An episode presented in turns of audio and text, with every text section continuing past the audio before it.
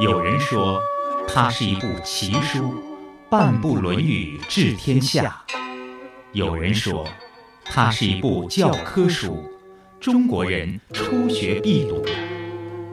这部流传两千多年、记载着孔子谆谆教诲的书，都讲了什么？又能给生活在现代社会中的人们带来怎样的人生启示呢？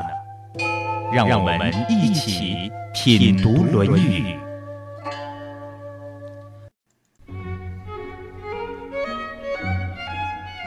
有人问为什么看历史，很多人回答以史为鉴。喜欢读历史的人还总能得到这样一个结论：历史总是惊人的相似。所以有人说，技术变了，衣服变了，饮食变了，变的都是外壳。里面什么都没有变，还是几千年前那一套，转来转去。人们总是希望自己能够以史为镜，超越历史。那有超越历史乃至超越古今的人吗？你别说，还真有。人们管这种人叫圣人。所以千万别说什么《论语》过时了，老古董了，不合时宜了。你之所以觉得它不合时宜，是因为你浮在生活的表面，看到的也是生活的表面。当你静下来、沉下去，你会发现什么也没有变。在生活的深处，在心灵的深处，数千年来都一样。今天的一切，老夫子早就知道了。在今天节目一开始，首先要和您聊一聊的，依然是济南和校营销策划有限公司总经理，也是创领家茶馆的老板韩亮先生。我的提问依然是从他微博当中的句子开始的，还有一句是我一直把自己的率直当优点，真不知道伤了多少人。假话可以不讲，真话要讲妥当。不知道这方面你有什么样的体会？嗯，我呢性格比较直，以前呢经常，哎呀，特别是越好的朋友就越爱我，批的越多。时间久了，他们就不愿意见我，然后我就逮着他，然后得继续批他，然后然后就让弄得很尴尬。呃，包括前几天王卫教授然后在提到说，你再好的朋友，你就他的缺点的时候，第一你要私下讲，第二来讲你就讲一遍。我以前不是这样，我觉得讲一遍他没懂，然后给他讲第二遍，我又讲他第三遍，讲到他烦死了。好朋友成为敌人了，过犹不及。儒家里有这种一个核心思想，就是个度嘛，分寸。你的发心是对的，是吧？结果是错的。对，所以你就是凡事不能过三哈。是的。好，那你多年来学习这个《论语》以及传统文化的一些其他内容啊，确实卓有成效。我觉得还是掌握了一些根本的一些东西，从中受益也很多。呃，你觉得传统文化还有《论语》啊，在你的生活当中占有一个什么样的位置呢？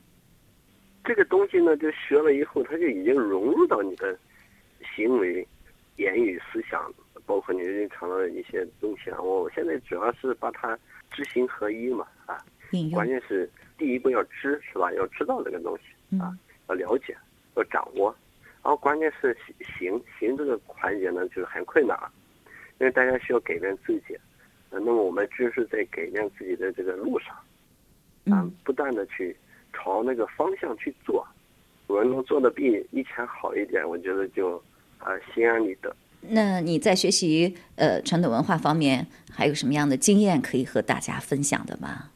我感觉呢，不要觉得这个东西很复杂、很深奥。你比方《论语》吧，就讲了一些好像，好像一些行为规规则一样。嗯。就像一个，就像现在的微博，就像一个对话。其实我它可能是那个时间离我们比较久了，那个文字翻译起来比较麻烦。然后呢，我建议找一些名师啊，一些懂的人，经常在交流。你比方我们国小跟王伟教授经常，嗯，啊，就是跟着他去。我书读的不多，经常可以跟他聊天，有些事可以问他，请教他。对。然后，然后他们懂的呀，他们懂可以结合你的东西给你一些指导，啊，就帮身边有很多成功的人，他们你看很多企业家，他们做的也已经在做，他们都走在我们前面了。然后我们把我们的东西多跟人家去请教，然后这样的话也是一种啊学国学方式，除了跟研究专家，还有跟身边的很多人去学习。它不复杂，关键是要去感悟、去反省，至少一周要拿出一一一天来要去反省。我们现在这个整个社会都太浮躁，然后都是在追利追名，我们应该去静下心来，去向内找自己的问题。然后去修身养性，然后去不断的去改变你周边的环境、周边的结果，就是老实巴交的朝一个方向坚持的去走下去，十年磨一剑，肯定就会有有所成就的。我觉得你的最重要的经验就是日三省吾身，一定不要学过了、听过了就算了，一定要用这些呃学到的传统文化的理念指导自己的行为，并落实到自己的工作生活当中，这才是真正学到了传统文化，真正学以致用。是这样的，关键是用。您从二十多岁就开始自己创业了，走过了一条弯弯曲曲的路。那现在也有很多年轻人怀揣着创业的梦想，希望能够有所作为。那作为过来人，您最后给他们一点什么提示好吗？就是让他们尽量的少走弯路。少走弯路是不可能的，人不尽管八十一难不会成佛。但是我我给他们就是建议吧，哈，就是大家过来，眼要望着天，脚。要踩着地，要有高远的目标，但是要脚踏实地的去做，两者不能缺其一。对，所以我曾经参加过一个冬令营，嗯，老师对大家的教导就是要有伟大无私、美好的梦想，呃，哪怕是有点不切实际呢，但是一定要有一个伟大无私、美好的梦想，这样可以带给你无穷的动力，也会让你有方向。但是做事的时候一定要脚踏实地，一点一点的来去做。对因为好多人就是有梦，哎，做了个梦，然后没去行，没有去为你的梦想而付出努力，那就不叫梦想，那只是一个做梦嘛。做梦谁都会做的，画着花样每天去做，嗯那就没有意义的。从历史的声音当中，我们总能得到一些营养。昨天有位听众告诉我，他在学习圣贤教诲的时候，内心总是感到很愉悦，爱不释手。可是呢，一进入生活就全完了，一切进入原来的轨道，心中除了烦恼就是眼泪了。古人的学问都是有用的学问，学而不用，那变成了逃避现实的工具。逃得了一时，又怎能逃得了一世呢？一定要记得，古人的智慧教你的是面对现实解决问题，学而不用终究没有意义。那如何用呢？四个字：反省、改过。转眼间，这个节目已经开办了一年多了。回顾以往曾经播出过的内容，发现不同老师的讲解竟十分不同。比如说这句话。子贡问政，子曰：“足食，足兵，民信之矣。”子贡曰：“必不得已而去，于斯三者何先？”曰：“去兵。”子贡曰：“必不得已而去，于斯二者何先？”曰：“去食。”自古皆有死，民无信不立。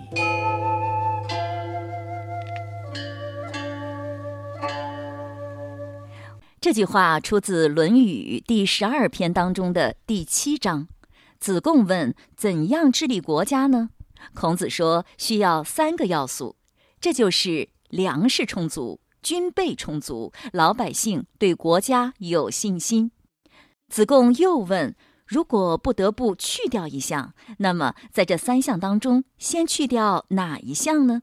孔子说：“去掉军备。”子贡又说：“如果不得不再去掉一项，那么在这剩下的两项当中，去掉哪一项呢？”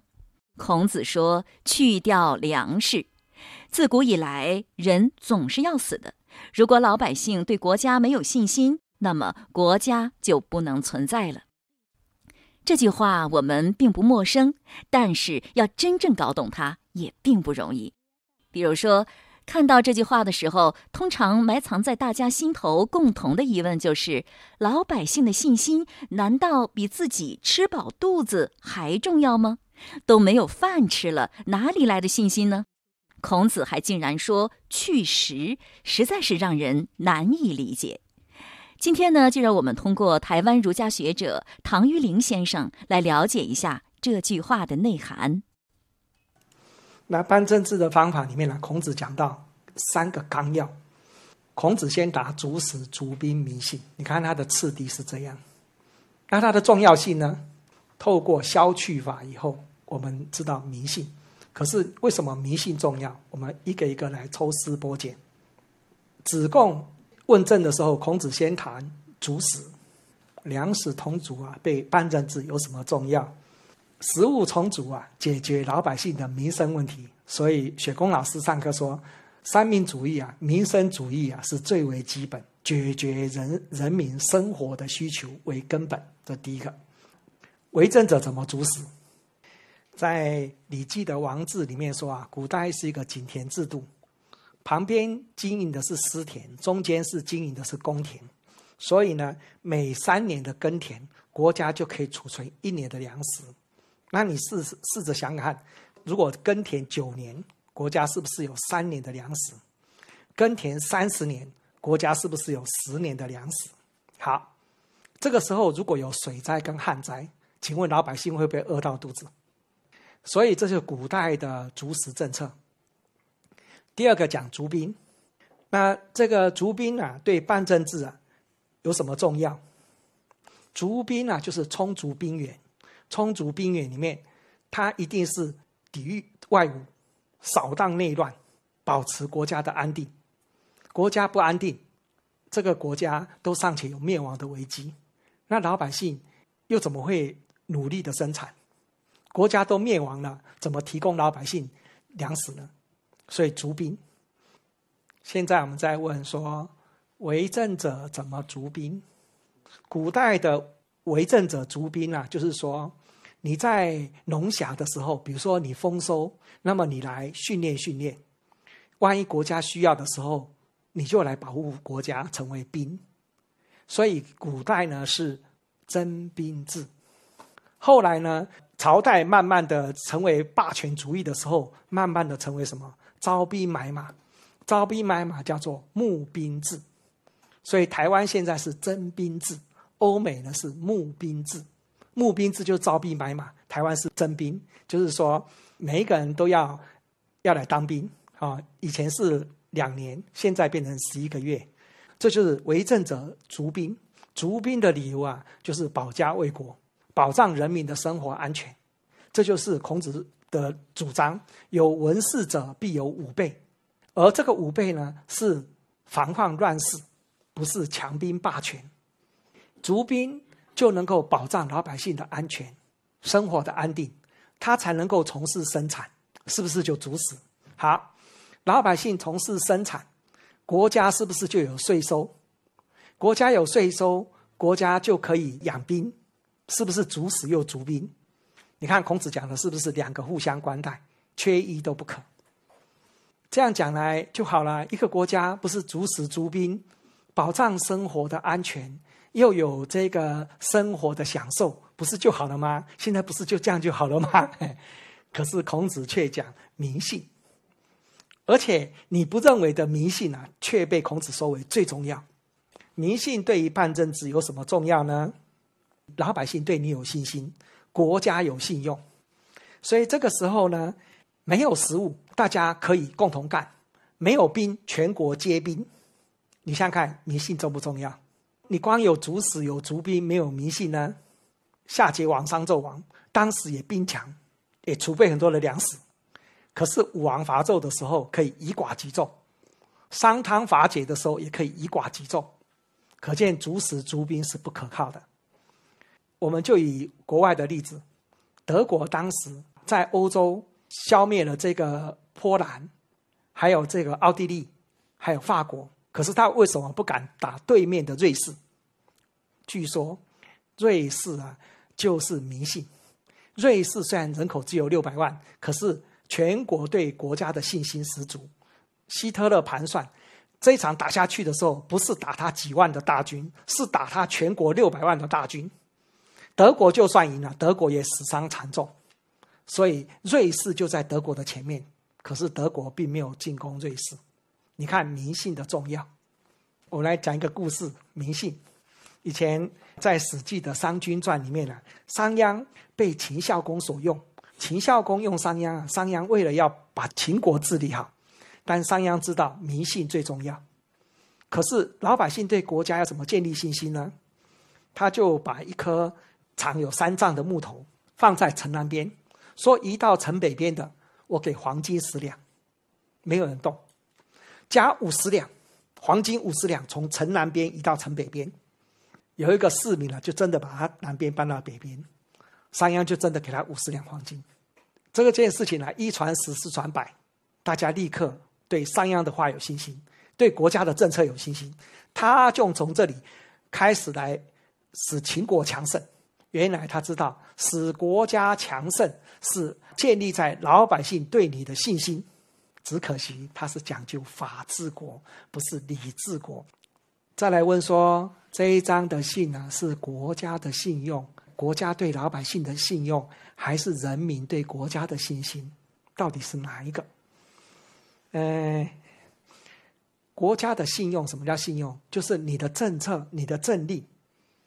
你能够取信于民，这叫做国家的信用，不会朝令夕改，不会让人无所事事，不会让人不知所从。那什么叫做人民对国家的信心呢？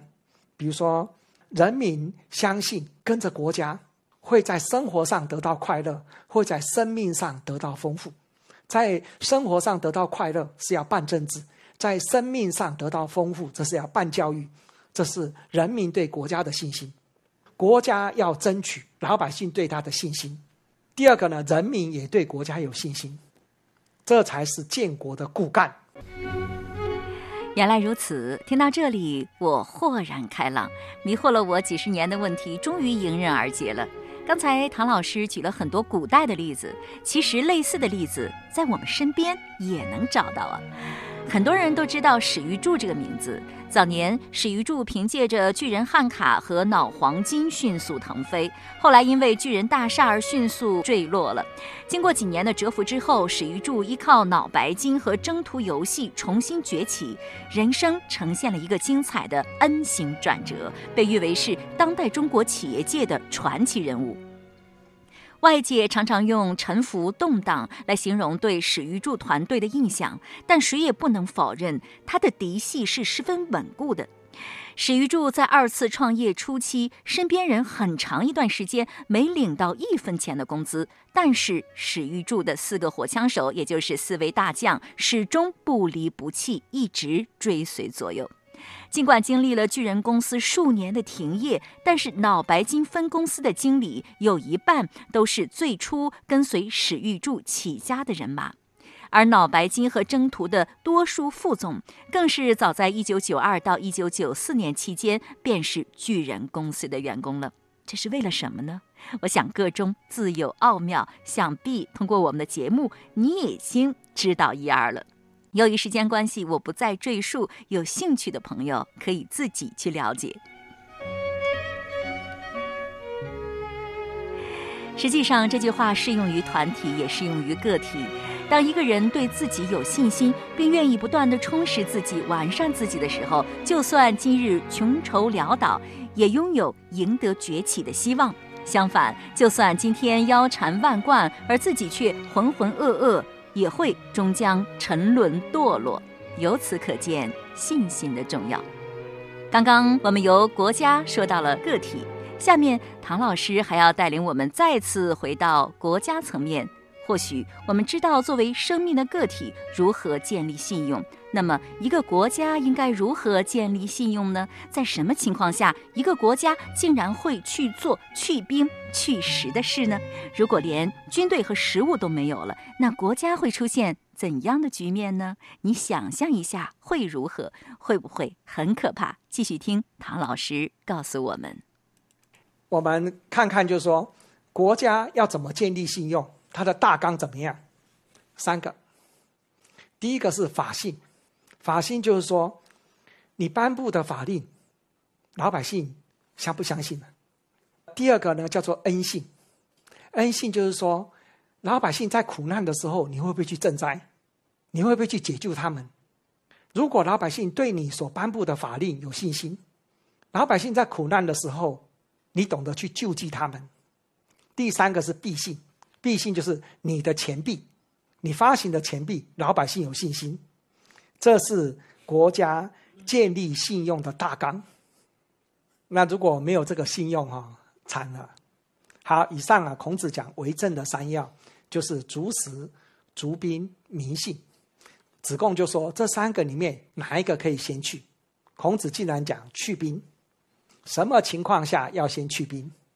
在《中庸》里面说：“灾害并至，灾害都来了。那到底国家有哪些灾害来了，必须要去兵？水灾、旱灾、虫灾、流行病。尤其来了一个就受不了，来了两个，水灾之后来旱灾，旱灾之后来水灾，虫灾。”好不容易谷物种起来，要蝗虫过境，全没了。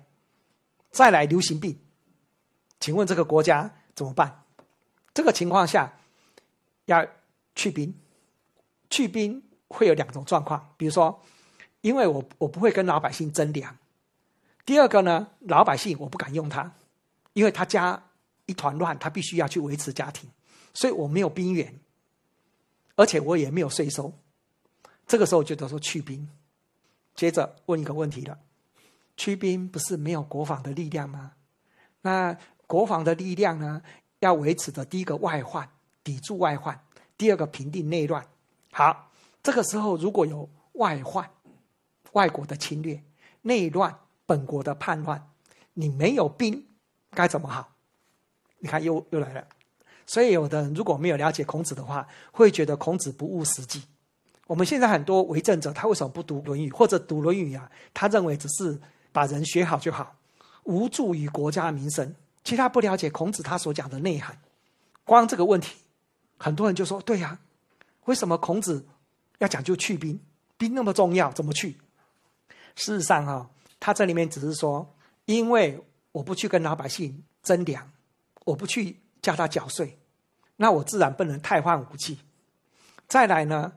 我虽然没有叫他们出来当兵，可是这个时候的老百姓会感念国家，会跟国家共体时间。看起来没有兵，其实全国都是兵。